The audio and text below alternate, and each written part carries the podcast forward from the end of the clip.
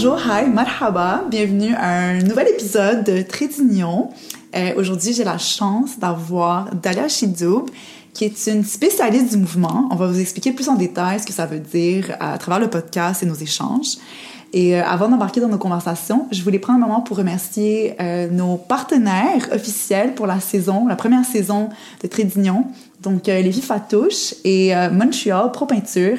Et vous pouvez aller les regarder, ben, regarder plus en détail ce qu'ils font avec le lien dans la description de, de l'épisode. Donc, merci beaucoup. Donc, hi Dalia. Hey. Thank you for being here. Thanks for having Ça fait me. tellement plaisir et euh, je voulais, j'aimerais euh, sur ce que tu viens juste de dire.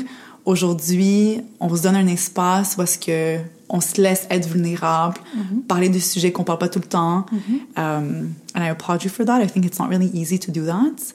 Um, so yeah, I'm really happy to have you here today. Thanks for having me. Honestly, super overjoyed with being a part of the start of this podcast and for being invited for it and having the space to tell my story. It's it's really neat. It's really really cool. It's a big milestone. I agree. You. I agree 100%. I think people like you need to share their stories um, in order to move the society a little bit forward. Agreed. So, um, j'aimerais que tu commences par nous parler un petit peu de ton background. Euh, le podcast, euh, évidemment, porte surtout sur les enfants d'immigrants et sur les manières dont on trace les traits d'union euh, vers la culture majoritaire. Et toi, euh, t'es de mère québécoise et de père marocain. Exactement. T'es né, t'as grandi à Montréal. Oui. Um, so right off the bat, super important to talk about those things, like your your upbringing and everything like that. And also, you're a super cool person. so I'm super interested in like knowing more about like ton parcours professionnel, um, comment t'es rendu où est-ce que t'es aujourd'hui professionnellement aussi, um, and just having like you know prendre Yeah. le pouls de tes opinions sur certaines choses. Mais c'est ça, est-ce que tu peux nous en parler un petit peu plus de ton expérience identitaire? Comment, how is it to like grow up as half Québécoise, half Moroccan? In the society that we live in? For sure. Um, yeah, so you said it. So my mom is French Canadian, born and raised, and my dad is Moroccan. My dad immigrated here when he was 18. Wow. Um, so quite young. So he spent most of his life here in Montreal and really has immersed himself in the Canadian culture. Um, it was the idea for a better life, I think. As much as he appreciates and loves his home, I think he came here, or at least grew up in a culture where leaving his native country and coming back, coming to a westernized, country like Canada was for a better life for himself. So he immigrated here. He tells me the story. I immigrated here with four hundred dollars in my pocket. Came to school, Says hustled. and every grabbed- immigrant parent, by the every way. parent Yeah. um, hustled really hard, grew, and climbed this ladder. Same with my mom. My mom is a trailblazer. She is uh, business smart, street smart, um, and a hard worker. They met when they were working at a bank together. Okay. So he was her manager, I think, and they kind of had this like really cute friend love story. Um, and yeah, ended up having me and my younger brother. So I'm a family of two, and yeah, that's a little bit about I guess my like upbringing. Yeah. we talked a little bit about religion in the household. I think my parents were very very open and understanding to the fact that they both come from very different backgrounds and different cultures, and that was. Um, offered to me with a lot of openness, especially growing up. So, giving me the space to learn a little bit about my Moroccan culture, learn a bit about like the French and Canadian culture, as well as the religions tied to it. So, my mom's Catholic, my dad's Muslim, um, and offering, I guess, information from both sides.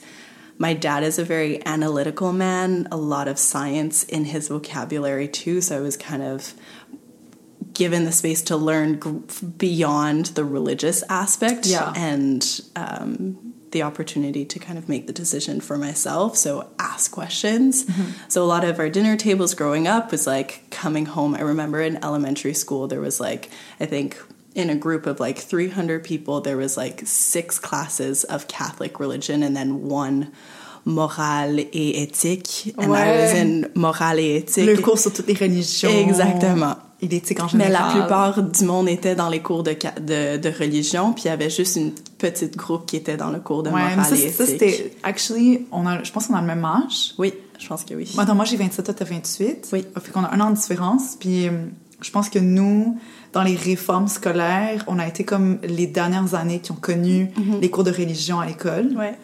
Um, so it's interesting because nowadays, It's not as in like the normal anymore, right? like school system, um, and I say normal, I mean like governmental, like Mm-hmm. funded, il n'y a pas de cours de religion. C'est des cours d'éthique euh, et culture religieuse, je pense encore.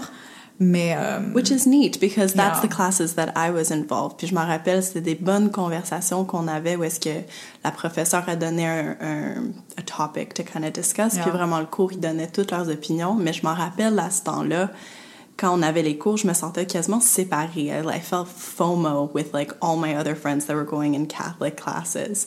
Je me rappelle revenir à la maison puis poser la question à mes parents, like, why am I not in that class? Yeah. And my parents were like, Do you want to be in that class? I'm like, Well, what's happening in that class? Tell me a little bit more. And then after them explaining, I guess, the both sides of it, I was like, No, I actually like my morale et éthique class where I'm actually having like good conversations where it's thought provoking and we're really like pushing the envelope in some way. So I was really grateful for the space to ask those questions and to get both sides and make that decision for myself. So really grateful for the way that they kind of um, guided my upbringing when it comes to deciding what religion to go for. Yeah. Um, and it's always learning opportunities to hear it from both their standpoints and kind of like compare between the two. So yeah, Yeah. And um, your parents, Yeah. so they come from different cultural and religious backgrounds. very much, yeah. But with the years, did they, because they're learning from the other Mm-hmm. constantly, est-ce qu'il y avait des choses que, qui étaient comme Ah, ben ça, ça m'intéresse d'en savoir un peu plus, ça, ça m'intéresse d'en savoir un peu plus sur chacun de- du bord de l'autre. Puis finalement, they're kind of like creating their own little common culture at home. Like, is that, I don't know if that's making I think sense. that makes total sense. I think there is some truth to that for sure. I think there there was a lot of like partnership where my parents had to like discuss and sit down at a table like what is it like to baptize your kids? Or what does marriage look like? Or Yeah. what even just like dating like i remember like are boys allowed to come over to my house? Like could they stay over? And like that discomfort i guess with my dad in the early stages of me like going Yeah. through those motions and my mom kind of like walking him through it of like it's okay. That's what we do here you know? Yeah. um, so i think there is some level of partnership that came from it. And then as far as them sharing the each their little tidbits i think it was more centered around culture than religion Yeah. like um, my mom learned how to cook a lot of Moroccan That's food. so She's a really big cook, and I think she felt excited to kind of learn that side of my dad's way. Les pastillas?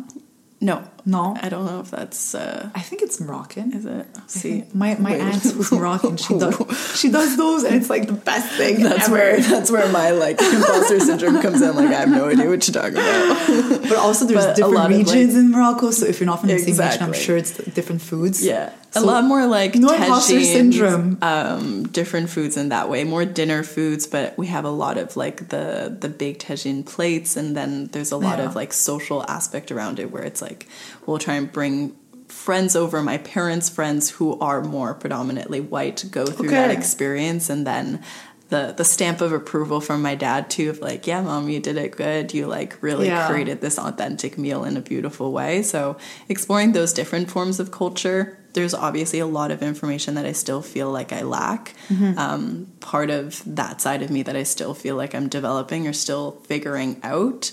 And it's hard to do it here in Montreal, it's hard to do here in Canada. I mean, my dad has like a select few friends and cousins that live here in Morocco, but I can't say that I like grew up with cousins where I grew up with that side of my family. Like my dad barely speaks Arabic too. I don't speak a lick of Arabic.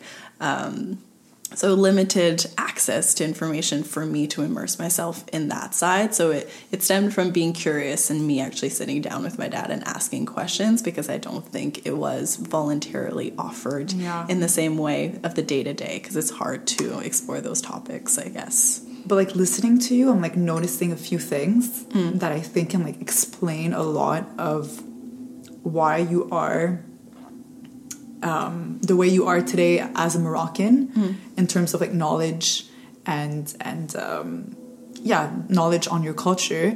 Like your dad came here when he was fairly Young, young, very you know. young, so yeah, sure. he, he grew up 18 years in Morocco, but he didn't. He lived more of his life here than he did there. Vraiment. So son processus de, tu sais, de sa, sa jeune vie d'adulte, ça a été à Montréal. Ouais. And I think that has like a huge impact Yeah. on um, the, the adult that you become. Yeah. Parce que des années qui sont vraiment, tu sais, Yeah. forgeuses. là. On, on- on- je pense à, à des parents qui sont venus plus sur le tard au Québec. Mm-hmm. They probably came with a bigger, more baggage, like Mm-hmm. cultural baggage, than someone who came at a younger age. Mm-hmm.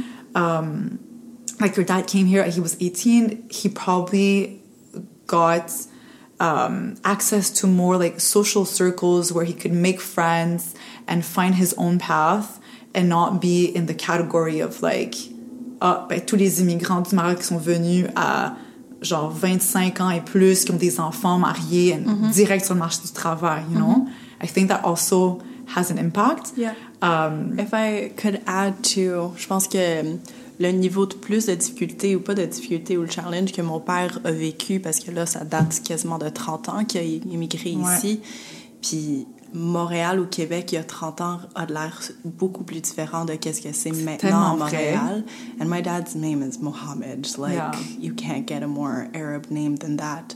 And then moving through some of those pillar moments in life, like 9 11, where um, there's a discomfort associated to the way Yeah. he looks and then his name. And my dad works in uh, mechanics. He's a mechanical engineer. He works in like diesel engines. He works with as many white male Quebecers as you could probably imagine. And so coming in, like my dad naturally speaks Parisian French, but learned how to properly switch between Quebecer French. And he does that That's like really a skill in his back pocket. And he switched his name to Mo instead of Mohammed so he could kind of like immerse himself and kind of like blend in Yeah. um, because he didn't want to be associated with those like racist, prejudiced thoughts that were being spoken to Yeah. for that culture. And I think that cet impact qu'il a eu sur mon père à un jeune âge a changé la façon qu'il a aussi été un parent and wanting Exactement. to protect and wanting to avoid Exactly. that experience for me. So oui, j'ai pas l'air de quelqu'un qui est blanche, pas l'air de quelqu'un qui qui, qui est né à Montréal, mais je me tiens comme quelqu'un qui est blanc, and I guess that's what we could like dive into, just like sometimes feeling more white and Canadian than my Moroccan side Yeah. for that reason, for how my dad ended up raising us and how he kind of like collaborated with my mom to make sure that we also get that full Canadian mm-hmm. Experience and language and demeanor and behaviors and stuff like that. you took the words right out of my mouth. Hmm. Um, I was gonna tell you like because your dad that was his story. Mm-hmm. That's part of who he is as an individual, and therefore that's the parent that he became. Mm-hmm. You know. Puis je trouve que souvent, en tant qu'enfant d'immigrants, on en veut des fois à nos parents pour pas nous avoir transmis certaines choses, que ce soit de la culture ou de la langue. Euh, mais je pense que dans, dans, ben, dans tous les cas, il faut comprendre que le parcours migratoire de nos parents il a été difficile. C'est pas toujours facile, même si certains des parcours sont pas sur une note négative. Euh, ça reste un processus qui est difficile. Tu arrives dans un nouveau, dans un nouveau pays, une nouvelle société, tu dois apprendre la langue ou apprendre l'accent, euh, comprendre les expressions, how everything works, like the culture and everything. Puis souvent, les parents, euh, quand ils viennent, ils vont essayer de, de, de, de s'intégrer, mais en, en créant un peu une distance avec leur culture qu'ils ont laissée à la maison, plutôt que de, de, de trouver une manière de balance and navigate through the both of them.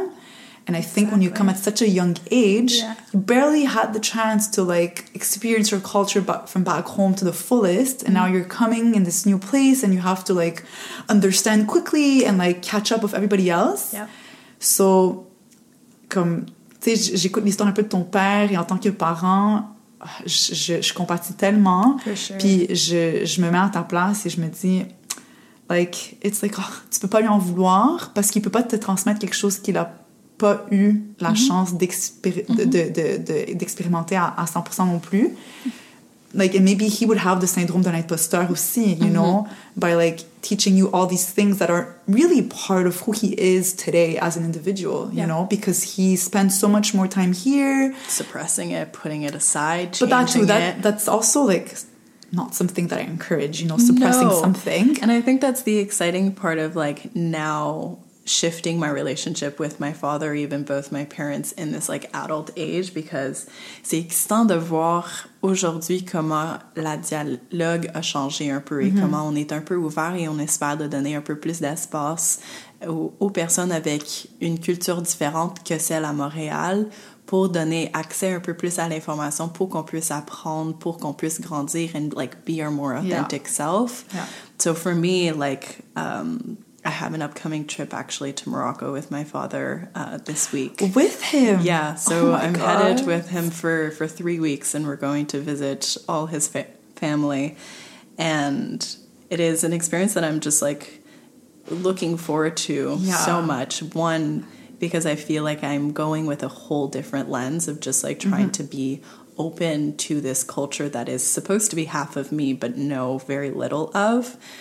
Um, and then like shedding light on my dad, like giving him the space to actually educate and like teach me some of his mm-hmm. side and something that maybe he shunned away from for that reason for the ability to integrate and to be a part of this Yeah. Montreal community. But now I feel like it's coming back up and we get to like expand ourselves a little bit more and take space and be who we actually are um, so I think that that's where I guess the parental role now shifts in this adult's life, right? Where we get to change our relationship from father daughter, but actually like We're, we're both on this journey together. c'est ça, exactement. Fait que euh, j'espère qu'il va trouver un peu plus d'ouverture en m'apprenant un peu ces ça. affaires-là. Oui. Mais est-ce que ton père est retourné au Maroc depuis?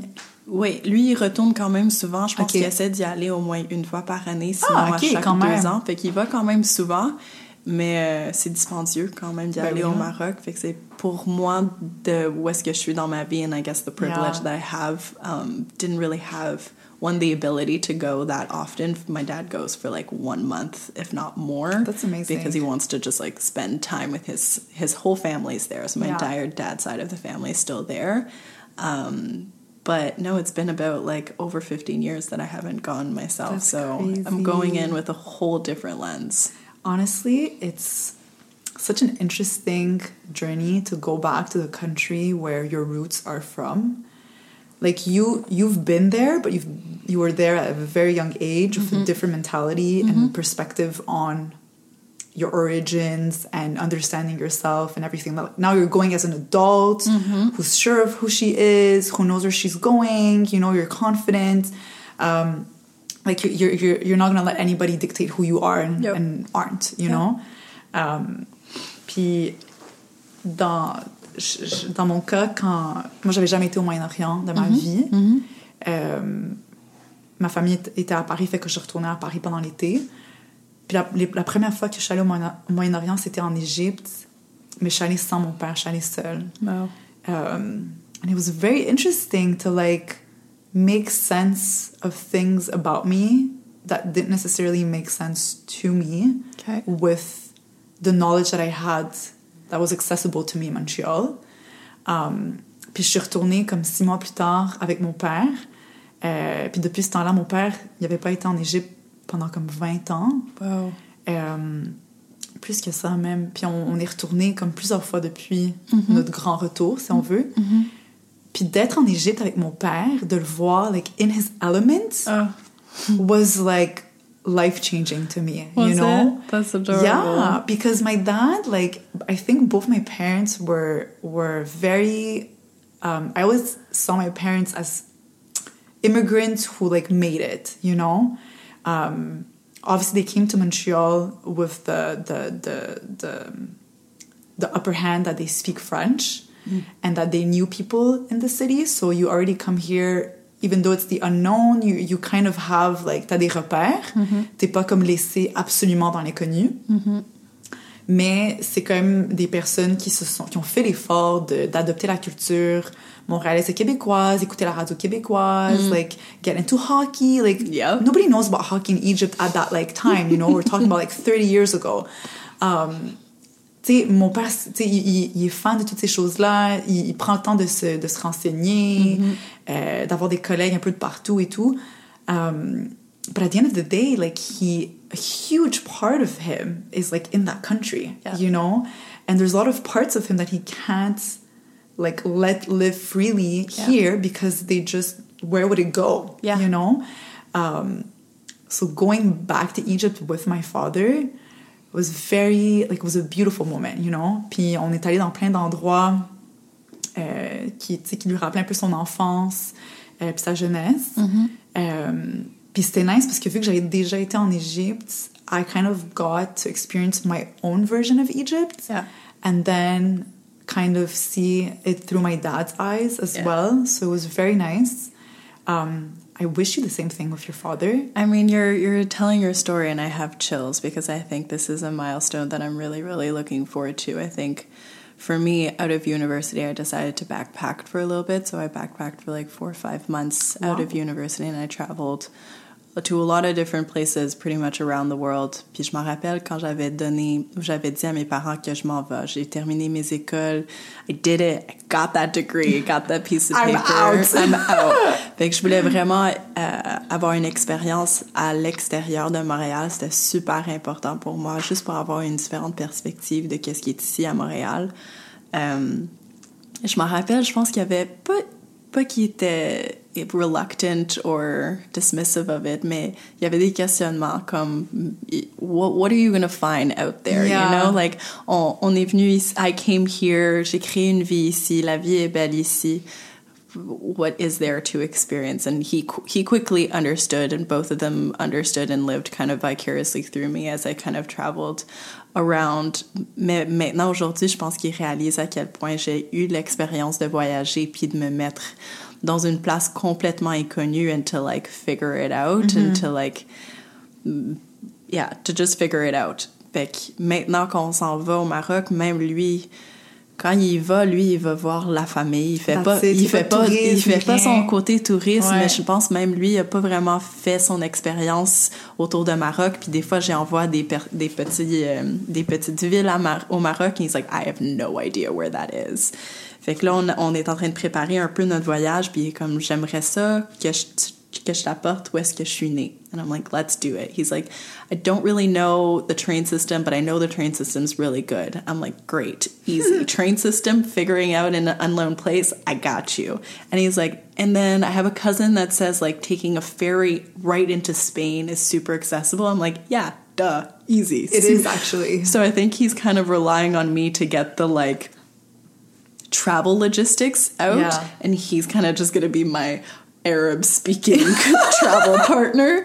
Um, and hopefully, like, we both get something out of it Yeah. where he like actually gets to see Morocco from a different lens, from like more of a touristic, exciting way, but still some familiarity to it. So I think our skills are going to be complementary. Where like, moi, je suis ouverte d'esprit, je suis débrouillard, je suis capable de voyager, j'en ai fait, versus mon père qui en a fait beaucoup moins, mais qui, qui a, he was born in that Yeah, country, right? yeah. So no, I'm like it. It should be a nice switch for our relationship, and I'm really, really looking forward to that for sure. Honestly, it's probably going to be like a life changing trip. Oh, I'm like for, cozy in for you idea. and I for like your relationship with your father as well. Yeah. And like that trip for your father reminds me of a trip my mom did this summer. So my mom was born in Lebanon, but she moved to Paris at a very young age because of the war. Mm. Um, so when she would go back to, to Lebanon, it was always to go see family. Yeah. That's all she did. They was, she would get uh, to the airport at Beirut and then drive all the way to the south of Lebanon to go see family. Yeah. That's it. That's all she Yep. would do. She never visited Lebanon comme dans son entièreté, you know, Mm-hmm. like in in France, she's done everything in France. Like in Quebec, she's done so many things here, but like in her own native country, she didn't get to visit much, Yeah, you know different priorities. different priorities, different like circumstances as well. Mm-hmm. Um, things have evolved a lot, like just in terms of like transportation. Mm. Comme il y a des routes aujourd'hui qu'il n'y avait pas avant, you know. Puis, euh, she didn't go back though for years as well, like my dad. Both my parents kind of like um, uh, took a step back from like those countries in a way where they had their own communities here that reminded them of home. Yeah. And I think they were kind of like scared to go back to Yeah. a country that they don't recognize. Um, I think a lot of parents have that issue. For sure. p i went last year for the first time and I was like, you have to go back. like, it's just, you, I can't let you live and not go back to your country. Yeah. You know, like, you have to go. Like, it's not going to be the way that you think it's going to be. Yeah. It's not going to be like the way it used to be, but it's going to be beautiful regardless, Yeah. you know? And so she went this summer to Lebanon with her mom. Oh, cool. And so she had never been to Lebanon with her mother for decades, you know? And they kind of got that trip where they actually took the time to travel around Lebanon and they went to all those places that I was raving about that my mom, who's Lebanese, who was born there, never got to experience. That's so Um, special. Yeah, so c'est un peu comme le même voyage que tu fais avec ton père, mais que ma mère a fait avec sa mère à elle. Yeah. Uh, and she came back and like she's so excited to go back again, you know. Oh, that's so and now I'm excited to go to Lebanon one day with my own mother. You know, like I got to see a lot of Lebanon, but I can't wait to see. To share that experience. Yeah, and to see Lebanon through her eyes as Yeah. well. Like I got to see Egypt through my dad's eyes, I got to see Egypt through my own eyes. I got to see Lebanon through my own as well. But Yeah. now I'm excited to see it with her Yeah. and with my grandma. You know, um, I think those is very special trips. Ouais, no, I completely agree. Je pense qu'il y a tellement de valeur dans le voyage aussi, puis de d'explorer ce côté de toi, because I think it just answers questions for yourself so much more. It broadens your perspective. I Yeah. think we get really stuck in the hustle and bustle. We really get stuck in like our day to day tasks that we kind of forget. Yeah.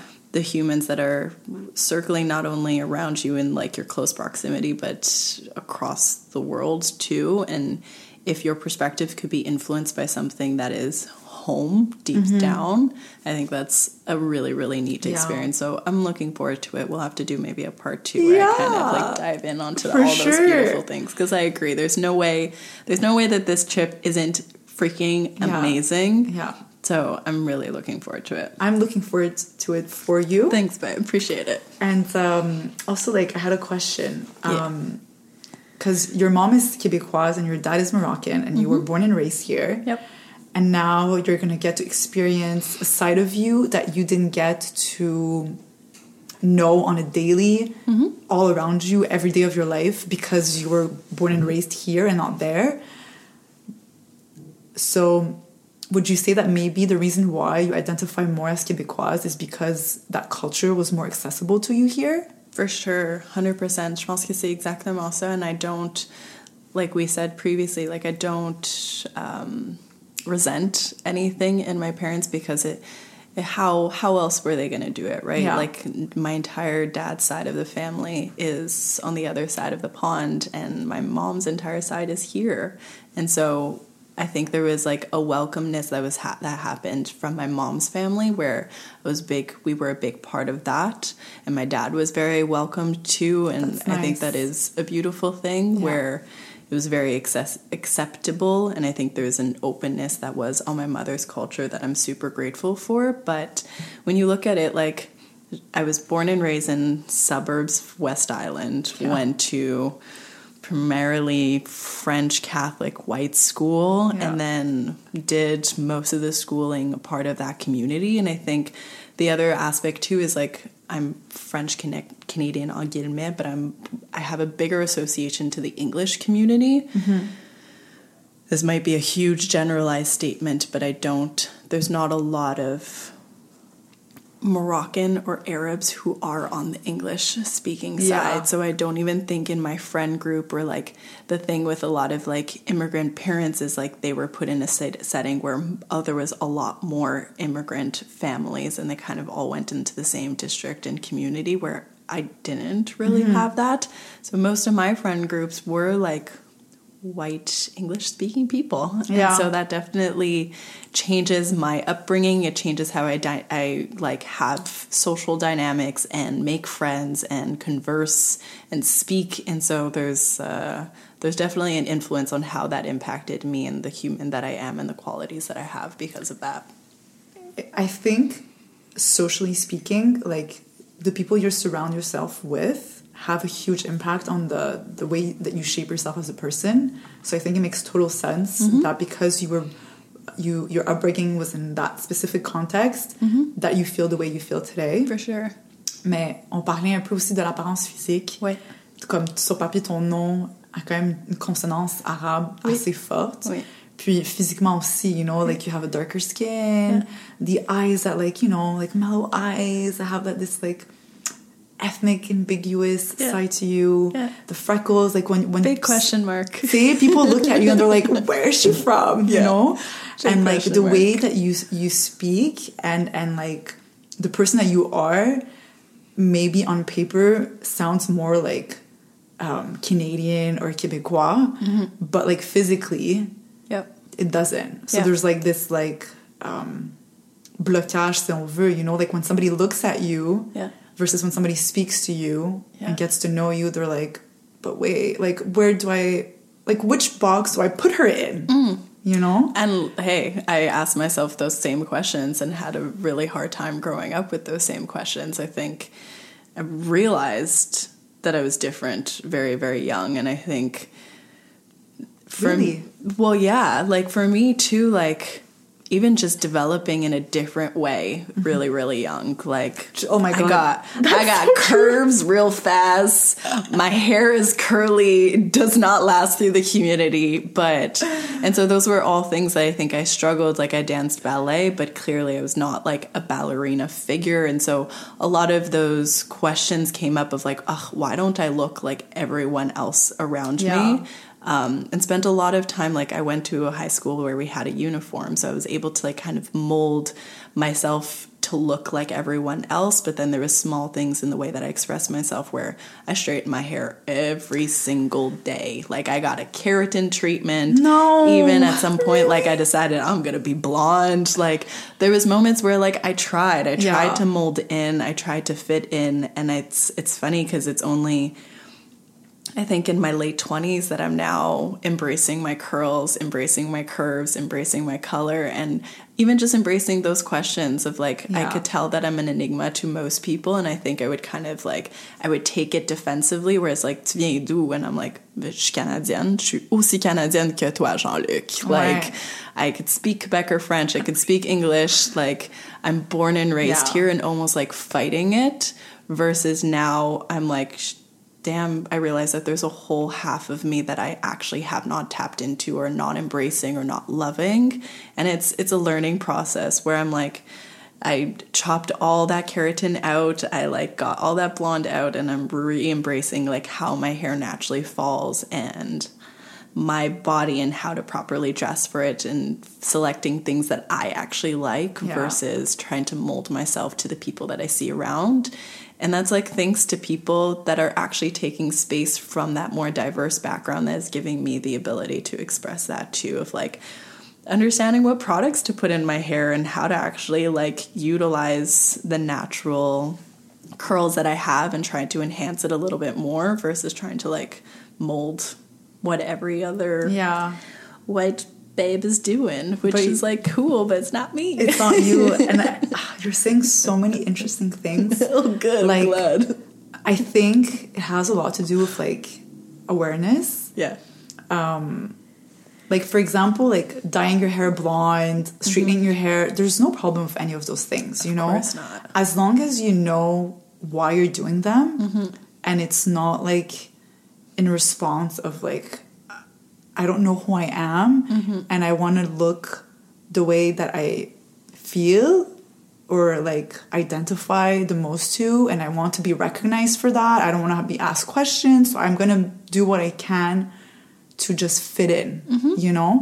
And it's such a hard thing. And I think like as a as a teenager, um, we're more like rebels when people ask us these questions. Like I think now, like as adults, and I and I spoke about this on another episode.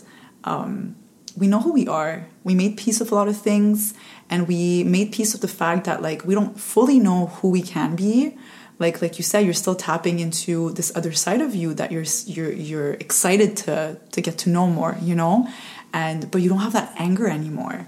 And I think when you're a kid or a teenager in in, in schools and in like um, and uh, in parts of Montreal where no one looks like you, nobody speaks like you, nobody eats the same food as you. It's like it's the natural reaction to like get offended and like defensive when someone brings up your differences mm-hmm. and then you're just like ben là euh, mm-hmm. moi aussi you know mm-hmm. or like or the opposite you're gonna try your best to like be the complete opposite of who they are so they can never like create a you know a bridge mm-hmm. to you mm-hmm. you're like no i'm me and you're you and we're completely different mm-hmm. when actually you're much more alike than you are different mm-hmm. and you are maybe you have more to you than what you thought mm-hmm.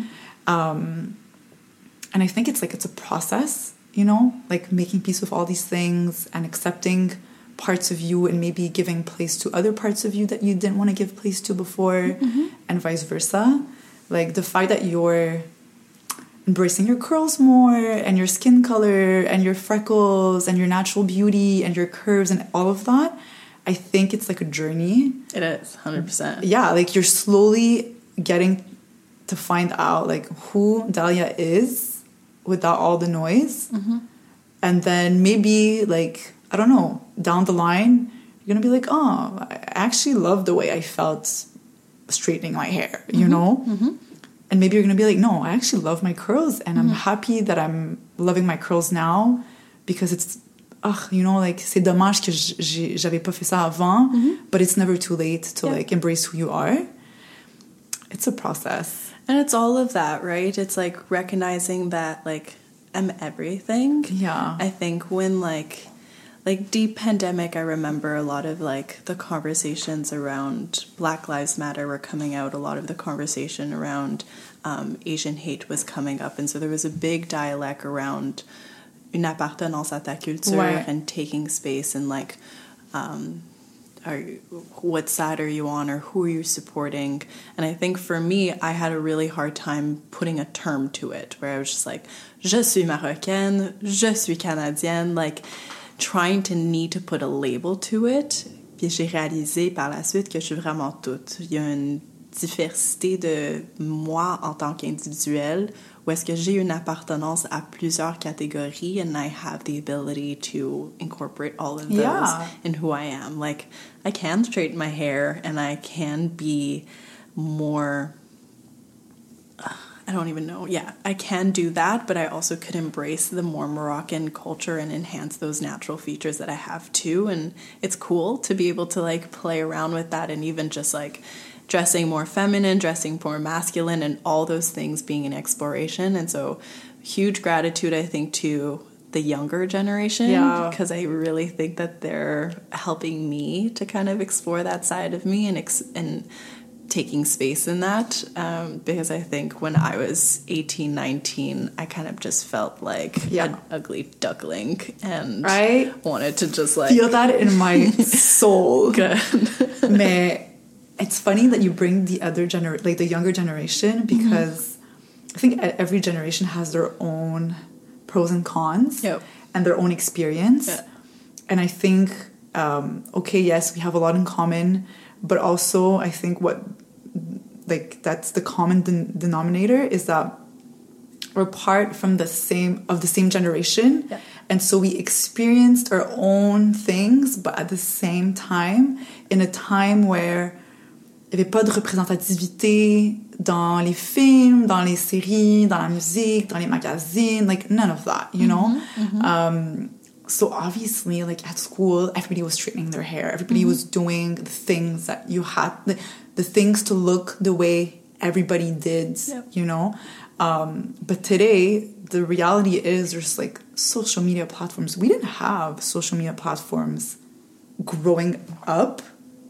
Like it came much later, like maybe towards the end of high school. And even when it was out, it looked or was for the purpose, exactly. such different purposes, right? Exactly. Like it was not to it, it wasn't generate business or to, yeah. to who it caters to today. Mm-hmm. It, it didn't have the spaces that exist today where people are more open about who they are mm-hmm. and uh, kind of like start throwing out like all the the labels, you know, um, like teenagers today have their own problems, you know, their own challenges. Um, but I think one thing they have that we didn't was that um, representativité, you know, to be able to look up to someone who looks mm, like them mm-hmm. and maybe they take it for granted in the sense where they don't realize that back then those types of people were probably the only ones who looked that that mm-hmm. way you mm-hmm. know in a pool of people at mm-hmm. school or in the community or whatever mm-hmm. um, c'est dur parce que justement tu sais quand t'es jeune tu, tu, tu beaucoup sur les gens autour de toi euh, ce que tu vois à la télé like if there's a new if there's a celebrity that everybody like worships and she has short hair and it's like blonde with blue streaks, everybody is going to want to have mm-hmm. short hair, mm-hmm. get it blonde, and have blue streaks in them, mm-hmm. you know? Mm-hmm. Or like thin eyebrows, mm-hmm. or, or like. yep. See? Thin eyebrows. Where? We all went through it. Like, we the all went through those phases. But like now, I'm sure if, if we were to have those conversations with like teenagers today, they'd be like, what? Like, really? Like, yeah. that's so weird. Like, no, like, um, see, um, love who you are mm-hmm. and like embrace all the diversity. But like back then, we didn't have that space. Yeah. You know? Mais c'est la beauté de chaque génération puis le progrès que chaque génération fait. Puis je pense que c'est ça qui est excitant de like to grow older, yeah. right? Like I'm itching towards my 30s now and I changed careers last year and yeah. really starting to ask myself like what is it that I want out of this life and asking myself those questions and doing a lot of like self-development and a lot of introspection. Où est-ce que tu te poses des questions? Où est-ce que qu'est-ce que tu veux dans ta vie? Mais c'est des questions que cette génération-là est en train de se poser à 20, 21 ans de qu'est-ce qu'ils veulent de leur vie. Ouais. Des questions que nous, je pense qu'on n'avait pas nécessairement dans nos têtes à ce temps-là. Mais c'est excitant parce que si tu regardes la génération de mes parents, it's like, what do I need to do to make ends meet? Like, yeah. how hard am I going to yeah. hustle? How hard am I going to get a nine to five to create that security, to create that stability, especially when yeah. you're an immigrant? Um, and so that is like, that is a privilege that I feel like I have and a privilege that they're having. And I'm like, as much as there is absolute chaos happening in this world and a lot of down stuff, I think there is a lot of opportunity and a lot of excitement happening with what technology is going to be able to give to us, what is this inclusivity and representation is going to give for us. And I'm excited to see what the world looks like in 10 years. So excited for that too. Because of the younger generation. And yeah. I think, yes, they probably don't know what the struggle was to have thin eyebrows and straightened hair in the middle of summer when it's curly.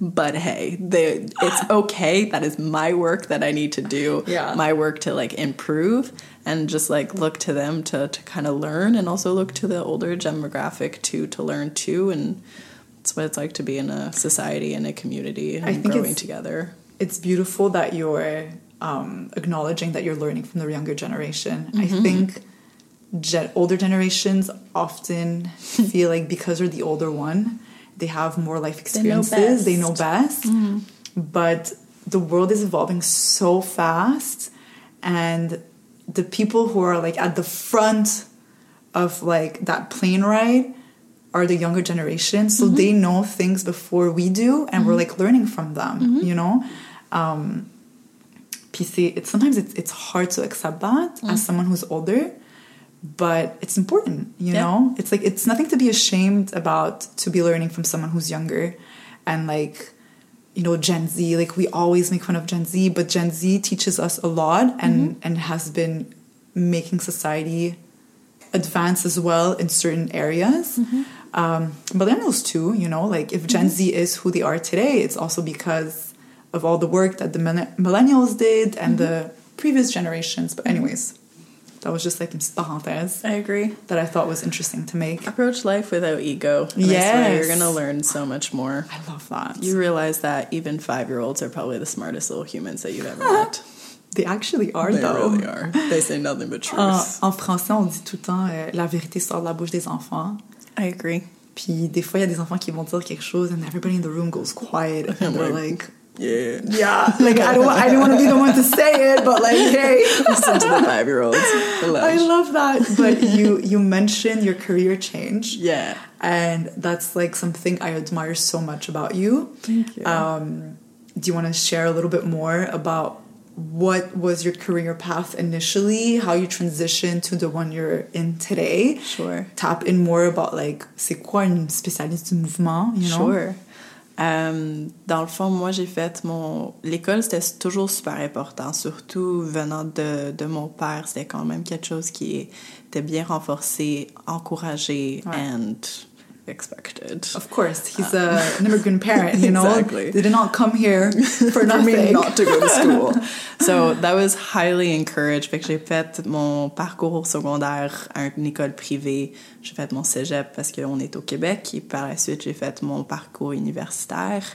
Um, it was a little bit of a struggle trying to figure it out, especially in CEGEP. I think out of high school, because I went to a private high school, my grades were up to par for me to transition into science, even though You didn't give it much thought initially. didn't give it much like, thought. That was like that was the Yeah. and my dad was like, "What's going to open the most amount of Oh doors Oh my god! I think everybody, every Everybody. parent says that. Don't Pick- close doors." Yeah, pick pick whatever opens the most doors. But like, what if y- you don't want any of those doors to Yeah. be opened, and the only one you want not- closes all the majority of the Yeah. doors, but not to be explored. It Exactly. just close that door. It's Yeah. the least amount. So again, no no resentment Yeah. to my parents with that because I really don't think I would be where I am at today if I didn't go down that path. So I think it's all super important and all super relevant.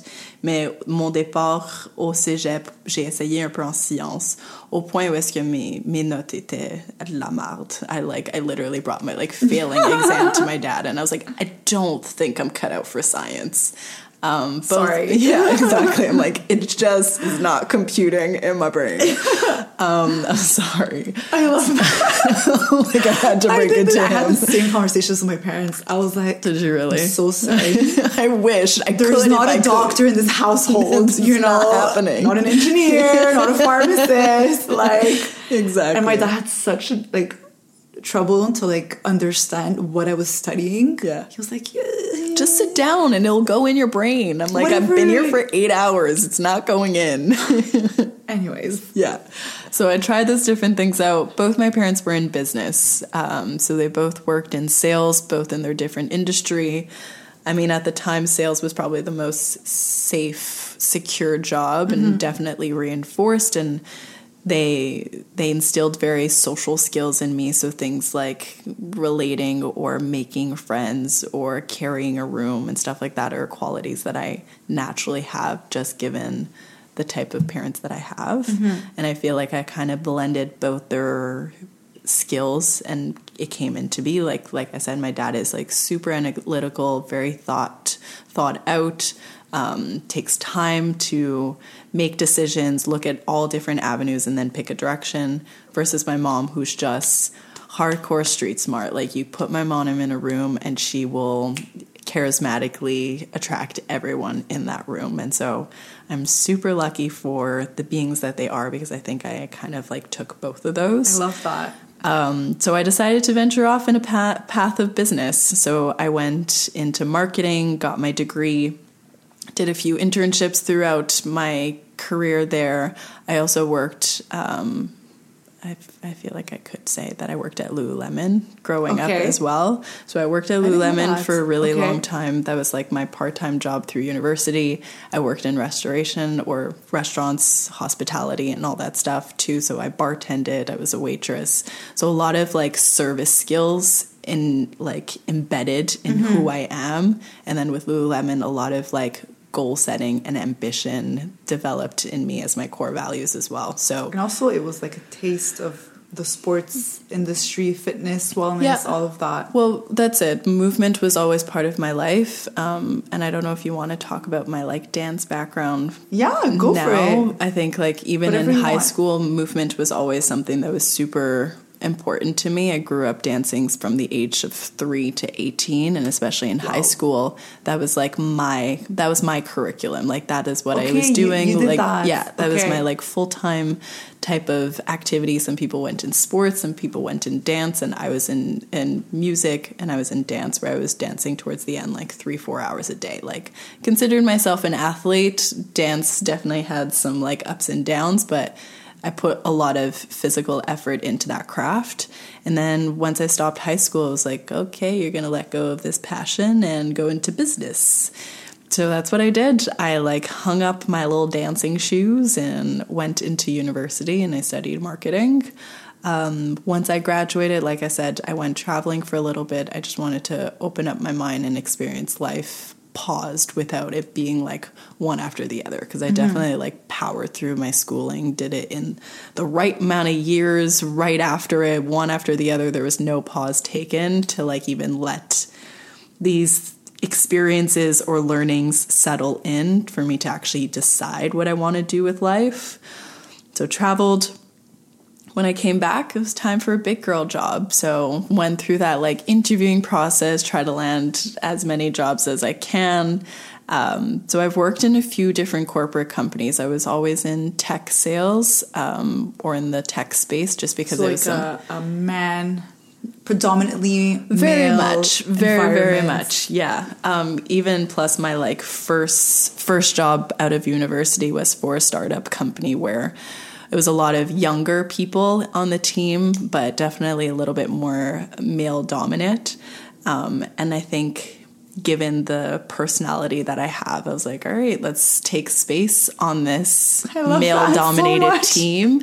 And so, I mean, I had still those really hard skills that my parents instilled where I was just like, let's be successful, let's let's hustle, let's put in the work. Mm-hmm. Um, so right from the get-go, I kind of like developed my own uh, vertical in this company. I was traveling a lot. I was hosting a lot of meetings.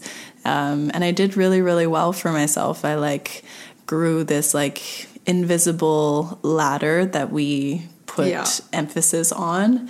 Um, I did all the like standard things that I guess you should be doing. So, right before the pandemic, I bought a house. I like invested in it all on my own. Um, was working this successful job. Yeah, lived alone and then the pandemic hit and realized that I was working in a field that was very successful during the pandemic. So I was really, really busy. My days would look like 7 a.m. meetings till probably 7 p.m., just back to back, hustling back and forth in these meetings um, selling a platform or talking about a platform that really you don't care about. Do not, yeah. no, did not make a difference in my life. I think I, I honestly was fascinated. For me, like I love, I love helping people, and so I love that the technology had the ability to do that, and I was actually really knees deep with my customers in making sure that whatever product that I was selling mm-hmm. was the right product for them, and that it actually had use and meaning to them.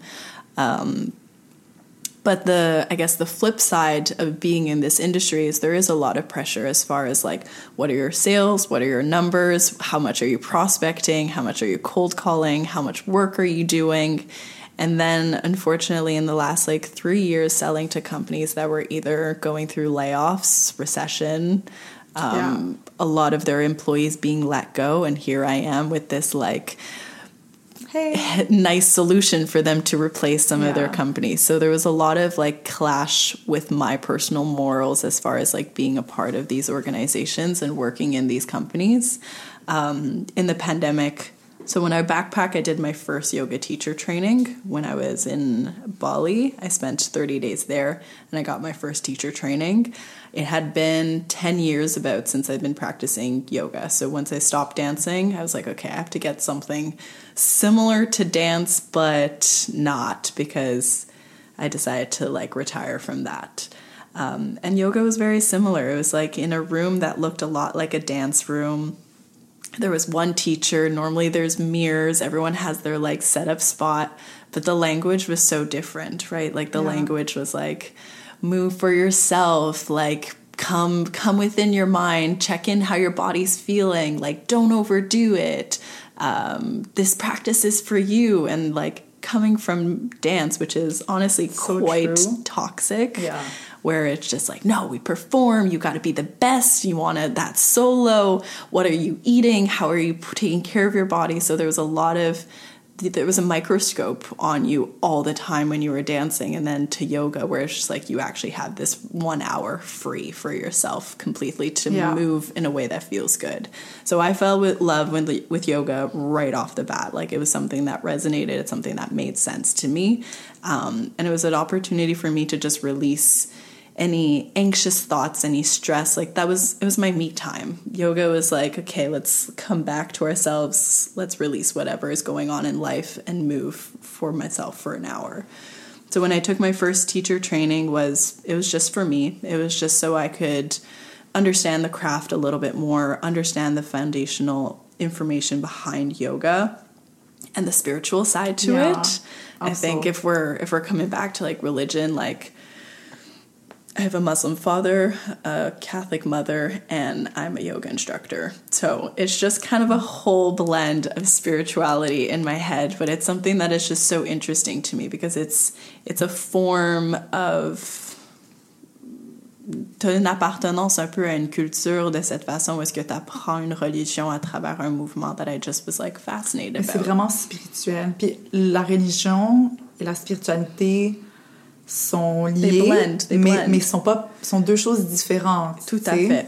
Puis tu peux être très spirituelle Mm-hmm. sans être religieuse, puis tu peux être religieuse Ouais. sans être spirituelle. Je pense que dans le monde dans un monde idéal, on n'est pas religieux sans être spirituel parce Mm-hmm. Yeah. que des fois ça peut tendre dans un autre sens Ouais. euh, qui est plus politique, qui est plus pour des, des intérêts euh, qui sont pas pour le, le bien commun, si on veut. Yeah. Um, so I think it's very interesting that like you tapped into that spiritual side, you know, like you already had like a taste of it, Yeah. but now you're, you're you got the like opportunity to see how you fit in that, Yeah. you know. which I also found to be super important, at least to me, and something that I'm still still learning about because I also don't want to be. Um,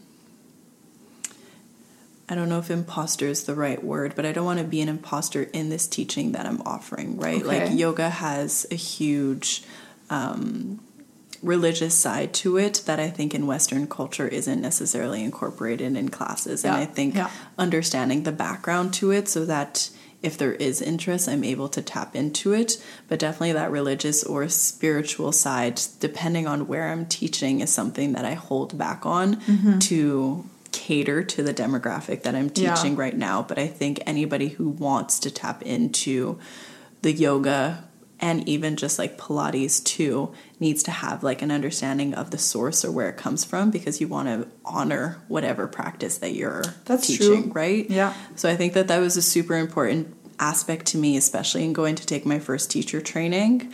Um, and so in the 30 days that we were there, it was a pretty rigid day where you just like start your day with like a meditation, an early morning, and then it's like breaking down all the poses or the anatomy or the spiritual and religious side where we just spent the whole month just absorbing it with the same group of people. And then at the end of our practice or at the end of those 30 days to like get your certification, you have to teach like a 30 minute class to the entire group of people that you're with. And I remember feeling so nervous, so like out of body, like not okay with it. And then flowing through my class and literally like I still remember that like cloud nine feeling of Wow. leaving the first class that I taught and being like, shit, I, th- I think this is actually what I'm supposed to be doing. I love that feeling. that's like that's like six years ago. Yeah. Dal that was just like had an awakening of just like I really really love this and I I would love to start daydreaming of a life where I get to do that. So that was like the first trigger, that was the first breadcrumb, but that was not the path Yeah. yet. That was not the moment for it yet. So came back to Montreal. Like I said, went down my like corporate path, did that for about six years. And then in the pandemic where I'm like had such rigid like a rigid schedule around this icky industry that didn't fully align with my core values, that's when I guess that like younger Dal came back to mind where I was just like, hey, you spent 18 years dancing and then you spend another 10 years doing yoga and you know it lights you up to teach. Why don't we try to tap into that again? Yeah. So I took a second certification during the pandemic, all virtually. Um, I was doing the two in parallel, so I would work my day job, and then at night I would log into the recordings and did that for about three months, just getting more certifications and more learnings. Meanwhile, you were working. Meanwhile, I was working. Wow. Yeah. So I did the two. Had the time. I mean, I was Yeah, yeah. alone at home, and I had the time to write a book. I'm sure you had the time to do that exactly too. like that's i just saw an opportunity and i jumped on it and so i took my second certification and then when things started opening back up i'm like i just want to teach one day a week i just want to like get out there and so i actually got offered um, a teaching gig at two different studios one day each studio Yeah. so i did that for about two years where I would do my 9 to 5 en guillemets parce que c'était beaucoup plus qu'un 9 à 5 Ouais, honnêtement. Et j'allais enseigner par la suite. J'allais faire mon cours et je m'en rappelle même les journées où est-ce que j'étais complètement fatiguée and like out of it, not feeling it. A lot of stress going into this new Yeah. new skill that I'm trying to develop too. Mais partir de mes cours on a high. Like so fulfilled, cup filled, feeling like I'm making a difference, feeling like I'm impacting people, connecting with people on a social aspect which I had hadn't been doing for like a year or two because of the pandemic, and it just it lit me up and it's just that's when I was able to start crystallizing I guess the all the ideas that Yeah. could come from maybe this being my real life. Um, and then in parallel to that, being stuck in a role that brought me absolutely no joy. So for a good two years, there was a constant clash of like hating the majority of my day, but feeling absolutely amazing when I do teach. And the thing about being your own entrepreneur is recognizing that things don't happen overnight. I think there is there is a hustle, there is effort, and there is work that goes into making those switches yeah. and I try and like be as clear as possible that like I didn't just wake up and be a teacher like did this both of them for 3 years. Social life took a toll. It was hard. It was uncomfortable. But I got to a point last year where I was able to actually like say you know what si c'est pas maintenant, c'est quand que ça va être. C'est là où est-ce que j'ai laissé ma job l'année passée. Fait que ça fait un an aujourd'hui Ok, que j'ai full décidé time. full time. Movement. Movement specialist is the term that I give it. Um, I love that, by the way. for for many reasons. I think like so I since then took my Pilates reformer uh, certification. So I'm also teaching Pilates, both mat and on this like really intricate machine that was created by Joseph Pilates, um, and have an absolute love for that. I'm also getting my personal training certificate, so that's an extra certification that I'm taking. Yeah, because for me, I think I realize I love learning. I Yeah. love learning about this. I love learning about the human body, and I love developing my knowledge so that I could be a better instructor for Mm-hmm. whoever comes to my classes. Um, so that's why I call myself a movement specialist because I really don't see any limits into what I teach. I agree. I don't think that there should be a limit Mm-hmm. at all. You know, like for example, like artists, like just because you start with one kind of art doesn't mean you can't tap into an, into another one later. Mm-hmm. And sometimes like putting that label immediately like off the bat, like Yeah. oh you are like a writer or you're Yeah. you're a, a painter or whatever it is. You're like oh well I kind of have to stay within Mm-hmm. those barriers but like no you can do whatever you want like you Yeah. can be a yoga instructor you can be a pilates teacher you can Yeah. be a personal trainer And how how I see it as well is like because I have so much experience with just moving and it's more of a solo sport that I've like um, mastered where like I've never been like a soccer player. I've never been into like team sports just because I'm like not adept at all at as any of those activities. But I've gotten really good at understanding my body. And this whole practice of yoga this whole practice of pilates has changed my life. Mm-hmm. Like has made me understand me and my body my emotions how I feel anxiety where i feel it And I understand it so much that I'm able to master my body. I'm able to try different activities and learn. Like i took up i'm taking up all board activities right now. So i'm learning how to snowboard and surf and longboard and i suck at it and it's so great. It's so great because i get to fail and figure out how to control my body so that it actually can mold to this activity and so the reason why I use movement specialists is because I, I think I have a good enough understanding about bodies to empower people to understand their body too mm-hmm. and to control it in whatever craft they're doing. Whether you're someone who works the nine to five and sits for a long period of time, understand what is lacking from your body. Yeah. You're sitting for long periods of time, what does your body need so it feels good?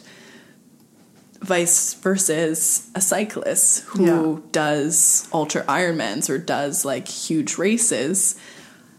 What muscle groups are they using when they're on a bike and are they at their high performing peak and do they are they aware of their body enough to be able to perform well in their craft and I think that to learn with me, je leur donne accès à l'information pour être capable de de faire leur sport encore mieux. Puis ça vient avec juste être conscient de ton corps et comment être capable de l'utiliser de cette manière-là. So that's really why I've put that term. I'm not I'm not saying that I created it because there's a lot of my mentors that actually use that term and so I'm really grateful for them to shed light on how they present themselves because I think I kind of see myself in that field as well and that's why I use that term too. I love that so much. Thanks it's it's like um it's original you know? Oh, and i think it describes what you do very well.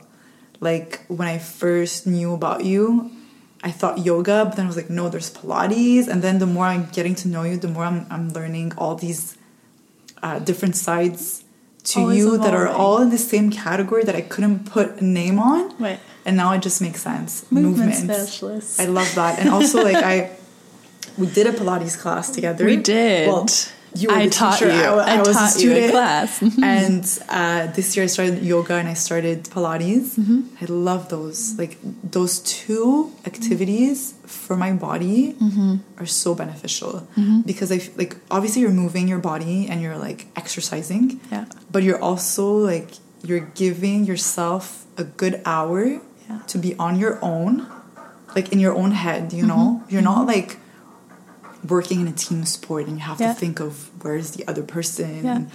when do I give the ball or ouais. when do I receive c'est conscient aussi je pense que la différence entre un, un, un, un cours de hit ou un cours de boxe ouais. c'est quand même oui c'est stratégique c'est contrôlé comme mouvement mais on dirait que le yoga et le pilates te permet d'être un peu plus dans ton corps de prendre mindful. ça yeah mindful yeah. movement to slow it down um, and to be conscious of how you're using it so I love that like honestly, it sounds dramatic, but like yoga definitely changed my life.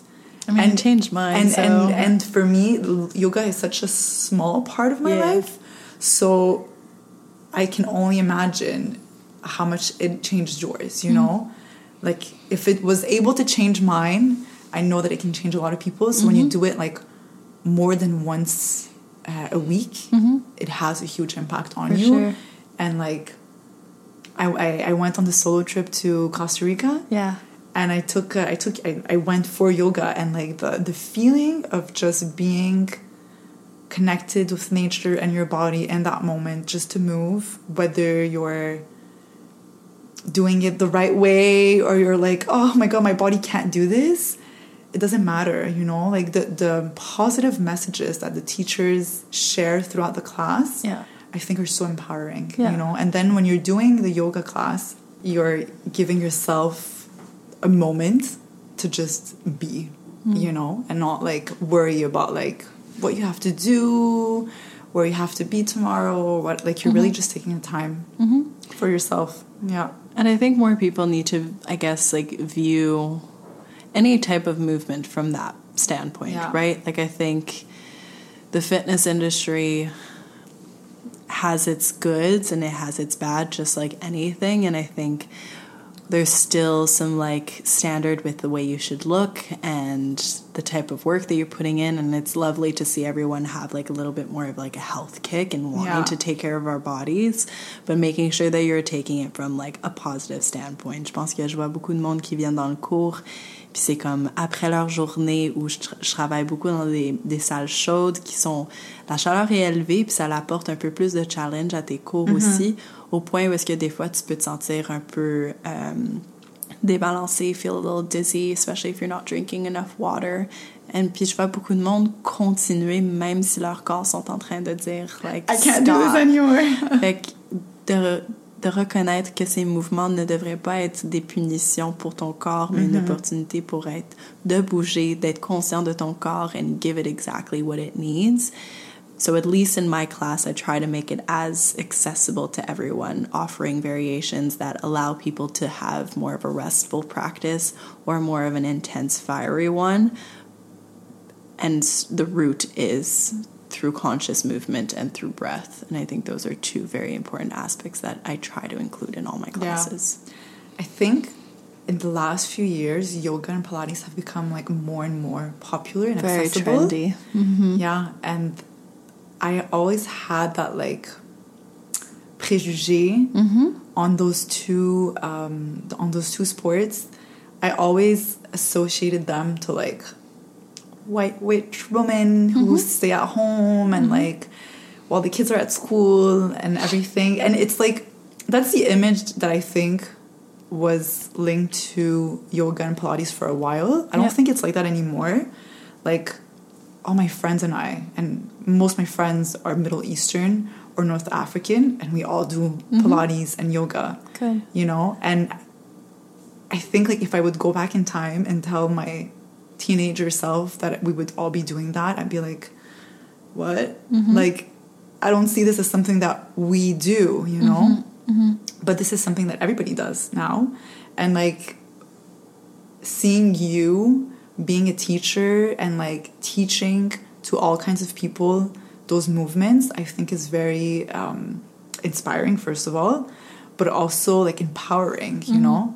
It's like okay um, it, it's not just for some types of people. It's for everybody. Mm-hmm. Like anybody. It's it's like movement. Like it's a found i see it as a pretty like foundational type of movement. I think there's many opinions in the fitness industry and what your body needs but it, the way i see it is like your body needs both strengthening and mobilizing and i see yoga being that opportunity to like stretch and lengthen your muscles versus pilates is maybe more of a structured way of strengthening them while it being still soft like i think we this hustle culture has like transcended into fitness where things need to be hardcore and needs to be intense and you need to do more burpees and run oh that extra God. K Yeah. and burn that like cookie that you ate at lunch like none of that actually matters. In my opinion i think it's all about balance and i think everyone needs a little bit of it.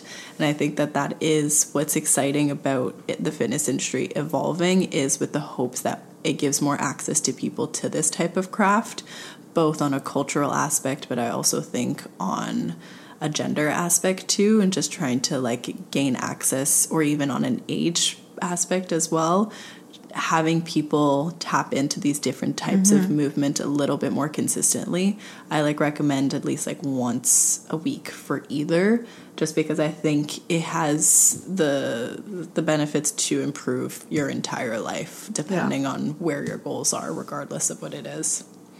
I have so many thoughts in my head like mm-hmm. that I want to share or like maybe pour comme orienter la conversation là, mais um, you know like we're talking about like movements and and like being accessible and everything but also something entirely different but like parallel to this. Go for it. Let's pivot um, like uh, um, nutrition, and I feel like the fit, like the wellness industry often promotes like certain foods, certain meals, um, and a few years ago I had a trainer, a personal trainer who was helping me um, recover from an injury. And at some point, like he was like, oh, I want to track what you eat, you know, so I can maybe target where you should be eating more protein, less of that, more of this. uh, you know, just to, just to get an idea of like the person I am, like how is my body working, uh, how much food I need, and and all of that. And I was like, it's hard because you're, you know, like I live with my parents and we eat Middle Eastern Middle Eastern food all the time. Like, how am I going to be able to like eat the foods that like I'm supposed to eat because this is what's popular and these are like the the, the meal preps that everybody is suggesting. Mm-hmm. Like I live with my parents. I'm not the one who cooks. And even if I was, the ingredients that we have at home or what I'm used to, what I know, what my body is used to like intaking is not that. Mm-hmm. And like, um, he was Middle Eastern. Well, he is Middle Eastern, mm-hmm. and he was like, "Don't worry, like uh, I know all of that. Like I'll help you focus on getting everything you can get for your body within those perimeters. You mm-hmm. know." Um, of like Middle Eastern food, what you eat, what not. Um, and he was able to give me like combinations of foods so that I can get like all my nutrients um, and not have to tell my dad to like buy me this probiotic mm-hmm. and uh, these graines de je sais pas trop quoi mm-hmm. that he wouldn't know, you know? And I noticed how more and more the like these these people in the wellness industry cater to different parts of the society that didn't have any service catered to them before, you know?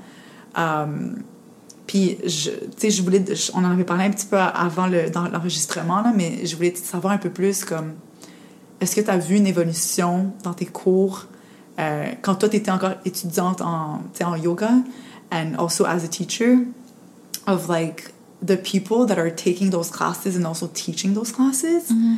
Uh, you know, there's obviously that stigma back in the days where it was all like a white woman, you know, who don't work, who who have like a rich husband and everything. But like nowadays, it's that's not the reality of yoga and Pilates and um, personal training. Like, have you noticed that evolution? Okay, so on the topic of food, I think there's still there's a lot to be said. One, the access to information that we have is just crazy ridiculous. And I think a lot of people on these social platforms are kind of like advocating for what they do for their body and what works and what allowed them to lose this amount of weight mm-hmm. or get those toned abs or increase muscle. And there's so many different perspectives and there's so many different opinions about it. Um, and over the years, it's progressed so much too. If I just look at like my own path, where it was just like, I, I, think I played around with paleo diet for a little bit. That completely flipped my stomach upside down. Explored into being vegan. Explored just Me that too. protein and vegetables. Like the explored calorie counting. So there was there's so much that is evolving in the, the years for me personally. But I think there's so much circulating in the today and in the now um, as far as my opinion around nutrition, I don't think I'm the best suited person to kind of talk about that. And there's a few reasons why. Because one, I think I'm still, I still have so much to learn on that topic. And I think there's so much that we need to be educated as far as like how our food is being processed and how it's being sourced and what impact that it has on long-term effect on our body and the energy levels that we put out um, but then the other aspect is like we're all different right like i i have a lot of technology on me that allows me to track my amount of movement and my amount of sleep and my total, total recovery time. Um, and I move a lot more than I guess the average. Yeah. And so the food that I'm able to eat probably looks a whole lot different than someone else. And I've just grown to be more of an intuitive eater. Um, I have my own core values where like there's certain foods that I, I limit. Like I'm not someone who eats a lot of meat. I don't consider myself vegan, but eating eating steak or chicken every single day just doesn't do good for my body. I end up just feeling a little bit more tired, a little heavier, a little bit more bloated. And so those are decisions that I make for myself. I'm also someone who sweats a lot because I work out a lot. So my salt intake must be so different as well. But I think the what yoga and Pilates and that mind to body connection that I have is recognizing what foods make me feel good and what foods don't make me feel good, and how I choose to start my day, what I choose to take first thing, what vitamins do I feel like I lack. But I think it starts by creating some intuitive um, connection with yourself. Have a little diary, take notes of what like feels good and what doesn't and change those eating habits and educate yourself don't don't go off someone's tiktok saying oatmeal is bad and i can no longer eat oatmeal Yeah, that's because the trend right now. I, like trust me i'm a little heartbroken i'm like i don't i don't fully understand I like, I thought why oatmeal was good. I thought so too so see like okay i think the beauty of social media is like yes it gives us access to such great information because of TikTok, I've become this culinary chef that I could whip up pretty much anything with my in my fridge, um, just given the inspiration that I have from these platforms. But then So on the the flip side is like sometimes there's some triggering videos where it's like you should not eat any meat because and like this like embellish and dramatize view around it. And we need to step away from it and being like our own like little researchers and see if it apply- applies to us or it doesn't. Where you live is also a huge aspect, right? What access that you have to food, homegrown food, natural food, and all that extra stuff to it. But as long as you're doing your own research and you're applying it to your body, don't go too like straight narrow on one mm-hmm. path would be like my recommendation on it. I don't think there's one size that fits all, and I don't think that there's one method that works for everybody. So, food is like a very interesting interesting topic that is constantly evolving so yeah it's true. yeah For the food, especially the thing you said about TikTok, I relate to that a lot. yeah oh my god i'm like i like learned how to properly cut because i'm seeing these like Yeah. close-up videos of how people are cutting and understanding how spices work and just like getting creative in that way but also like i try not to take it too seriously when i see like those big alarming videos of like you need to cut out all that stuff out of your life it's like i actually don't have the time and bandwidth to count all my calories sorry jim bro that's my opinion Uh, oh my god, I know I'm the same for the calories. Like, I wish I was able to count the calories because I think it would help me to understand myself more. But it's so hard. Like, there's just things that don't exist on the apps that I can't like put in. I can't put in the little dish that my dad makes at home Yeah. every month in that app to calculate how many calories it was. But such is life. Um, we're running out of time, unfortunately. Went say so fast. Um, but I there's like things that I still wanted to like Any burning last questions that you want to close up with? yeah to discuss with you like um like I was I I, I really wanted to know more about the diversity in your field today like in the fitness wellness industry Yeah. I think there's still a lot of room for improvement in inclusivity in classes. I think it's a constant pull between the value of service that is being offered and the costs associated to it versus the benefits that it and the accessibility that it should give to every single individual there's definitely like I work at many different studios, and you could see the demographic at each studio kind of change. Um, and I think the industry, both yoga and Pilates, as you could imagine, probably has some like trendiness to it, has some Yeah. aesthetics to it. A lot of people are building businesses around it where you do have a lot of like more influencers or TikTokers that are kind of taking space in this field um, and creating a whole aesthetics behind it, which I could imagine results in people not feeling like they could be a part of this journey or type of movement. Um, I think it's a practice of leading by example. I think the more instructors that are aware of those constraints, the better we will be. And so I try and play my role in making sure that it is accessible for everyone, especially in reformer Pilates. I think that it's like it's a huge Western California thing where all Yeah. all the rich famous people are kind of on a reformer and getting those like nice toned abs and stuff like that. but at the root of it it's not even about that like at the root of it is to improve your posture and improve the strength in your body so that you could live a longer life. And so i just need to make sure that i'm like preaching that as much Yeah. as possible and creating a safe space for people to move in my classes. I love that you said that, and I hope that people listening are hearing this because I think what happens often with social media is that we associate things to the wrong, um, like we generalize things in a way where, like, Pilates is like, if you do Pilates, you're the typical white girl, you know, and it comes with Starbucks and pink and Lululemon and, hmm. and yoga and all of that, you know? Mm-hmm. And some people are not going to identify to that persona. Yeah. And they're going to be like, oh, I don't want to do Pilates. Like, why Yeah. would I do that? It's Yeah. not me. It's not a me it. thing. Yeah. But it's not about like, it's not about that, you know? It's Mm-hmm. like, it's just to move, it's just to improve your body, your movement, your posture, and all of that. Like, it's literally just wellness. Mm-hmm. Um, and I like that you said um, that you said that, you know, because a lot of people are doing Pilates and yoga for the aesthetics, and I think there's no wrong reason to be doing yoga and Pilates because at the end of the day, all that matters is that you're doing it. Yeah. But because there's that um, stigma to it, I think a lot of people aren't embarking in that on that journey of like I want to do Pilates too, I want to do yoga too because they feel like it just doesn't fit whatever mold that they're in. There's a fear, right? There's a fear of stepping into a room for the first time and trying something new. And Yeah. I think it's applicable into the yoga and Pilates space, but I think with any form of activity. Yeah.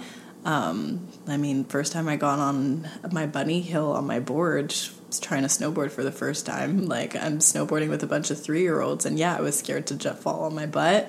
But you get back up and you try it again, and you actually don't care what other people think.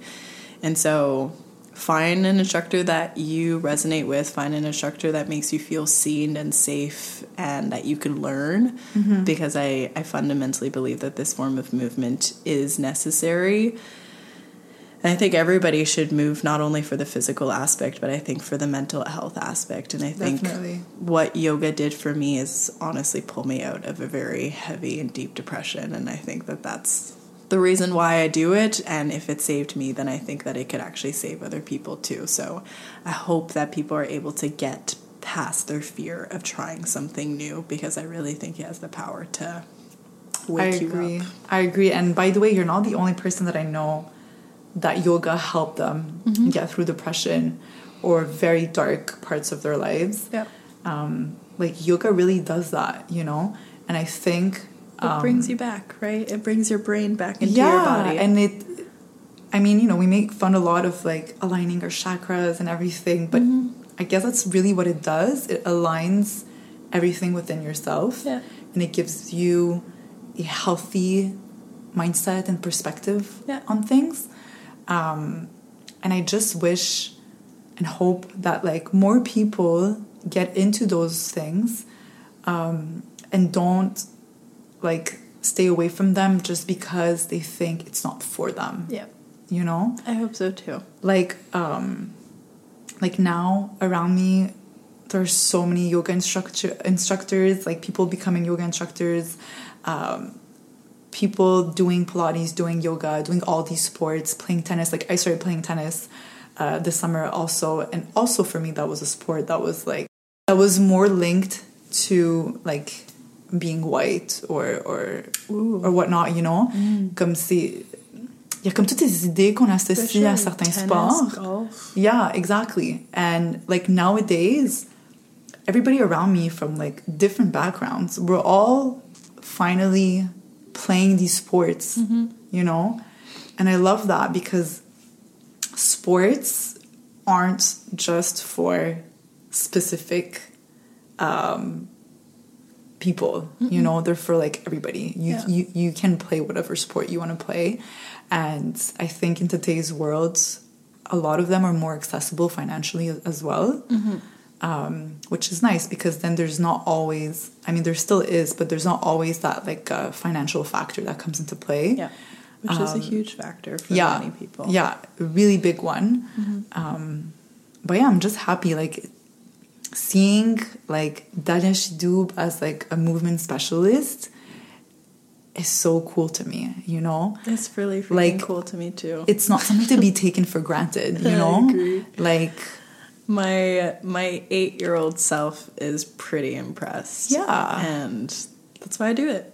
And I also do it because I see it changing other people's lives. And that's, yes, at the end of the day, this is what keeps me financially stable too. But I think the fulfillment from teaching is the aspect that I love the most of this career switch. So I'm really grateful for the space to be teaching, the space to learn. Um, and to share my story. So I'm grateful for the space you're creating for your students as well. And uh, when you're humbling some students. Yeah. it's really nice too. Just saying. Were you humbled in our class? I was humbled, but I think somebody else was really humbled as well. nice. Anyways, thank you so much for coming. Thanks for having. This was very insightful, and I think it's inspiring to people um, who think that maybe they don't belong in an industry, Mm-hmm. and for them to realize that well, they belong anywhere. Yeah. You know, like you, no one is telling you you can't do it besides yourself. Yeah. So I love that. Move past the fear. Yeah. Dive into it. What's the worst that could happen? Literally, Yeah. failure. And if you feel you can what? just learn from Try it, and something else. yeah, Yeah. it's like really not that serious. yeah. This is a dope conversation. Thanks Yeah. for inviting me. Appreciate it. Thank you. Thank you for coming. It's Yeah. literally my pleasure. And um, I'm so sorry for the people who are listening if you were expecting this to be more French. Yes. But uh, this is the reality of Montreal. English. You know, sometimes it's easier to express yourself in English, sometimes it's easier to express yourself in French, and sometimes it's easier to do it in both. So thank you for being comfortable speaking your truth in whatever language you feel good in. So, merci tout le monde. Puis euh, à la prochaine.